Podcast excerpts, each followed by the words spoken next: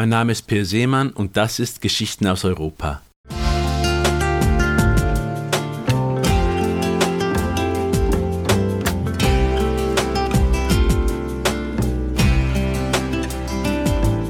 Die heutige Geschichte spielt im Tessin und bringt eine der knorrigen Persönlichkeiten ans Licht, denen man dort immer wieder einmal begegnet. Der Einsiedler. Sein Vater teilte ihm eines Tages mit, in den Süden auswandern zu wollen. Sie gaben die gemeinsame Wohnung auf und er zog in eine Berghütte am Fuß des Monte Ceneri. Die Hütte war seit langem in Familienbesitz und bestand aus einem einzigen Raum, in dessen Mitte ein großer Holztisch stand. In einer Ecke hingen Pfannen und Küchengeräte an Haken über einem Gasherd. Mit einer Holzleiter gelangte man zu einem Hochbett, das so knapp unter dem Schieferdach lag, dass er nachts gelegentlich den Kopf anschlug.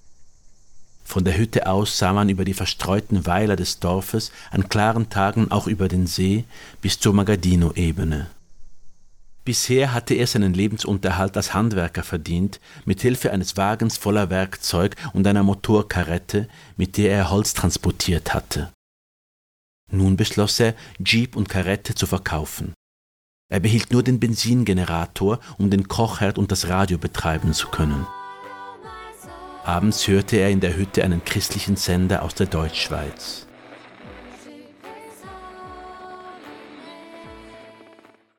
Zum Einkaufen ins Dorf fuhr er nun mit dem Fahrrad. Bevor er sich wieder auf den Heimweg machte, klopfte er an die Türen einiger Bekannter im Dorf. Er fragte, ob er zum Essen bleiben könne.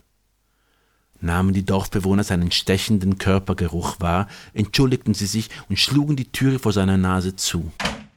Die einzigen, die ihn gelegentlich hereinließen, waren zwei alte Frauen, Ines und Grazia, beide schon weit über neunzig. Die ältere der beiden war einst das Kindermädchen seines Vaters gewesen. Um Geld zu verdienen, schnitt er Sträucher, brachte Gärten in Ordnung, half gelegentlich bei Bauarbeiten der Gemeinde. Während der Arbeit führte er laut Selbstgespräche, in denen er die Dorfbewohner als Ungläubige beschimpfte und ihnen mit Fegefeuer drohte.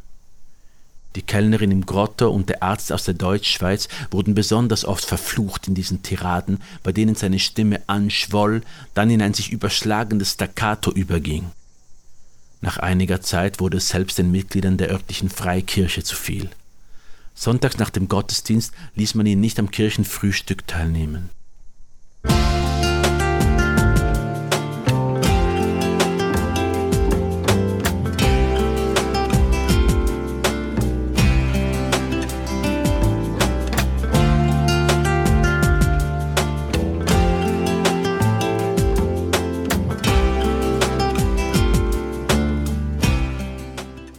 Vater kam zweimal jährlich zu Besuch und versuchte die Dorfbewohner zu besänftigen.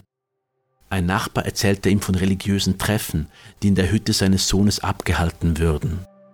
Man habe vor kurzem einige Männer gesehen, langhaarig und ungepflegt, die sich von der Busstation aus zu Fuß zur Hütte aufgemacht hätten.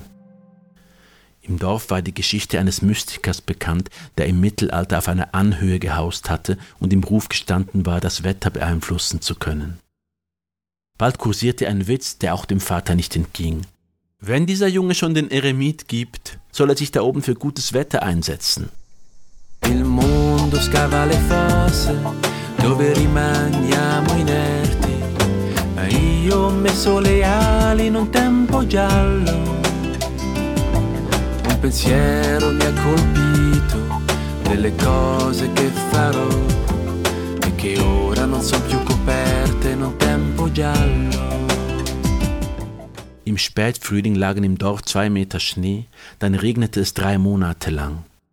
In den Nachrichten im Fernsehen schrieb man dies der Klimaerwärmung zu, dennoch war der Einsiedler nun öfters Gesprächsthema im Dorf.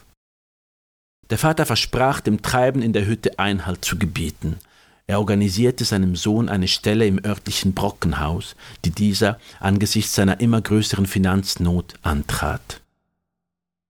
Gegen den Sommer hin wurde das Wetter besser was einige im Dorf als Zeichen dafür deuteten, dass sich die Situation entspannt hatte. Der Sohn wusch sich nun nach der Arbeit im Brockenhaus, bevor er sich auf den Weg zur Hütte machte und klopfte nicht mehr hungrig an die Türen der Dorfbewohner. Das war in etwa, was man von einem 53-Jährigen erwarten konnte, sagte sich der Vater, der weiterhin zweimal jährlich im Dorf vorbeischaute und die restliche Zeit an der Algarve verbrachte.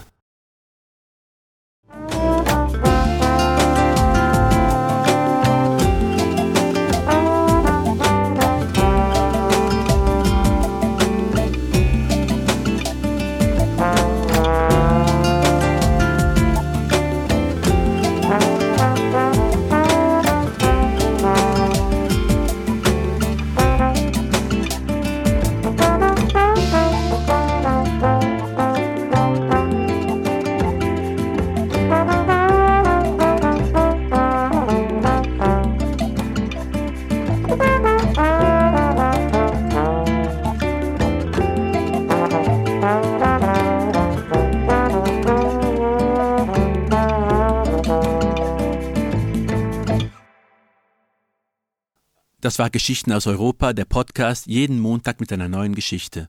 Folgt dem Podcast auf Spotify oder Per Seemann auf YouTube und wir hören uns nächste Woche.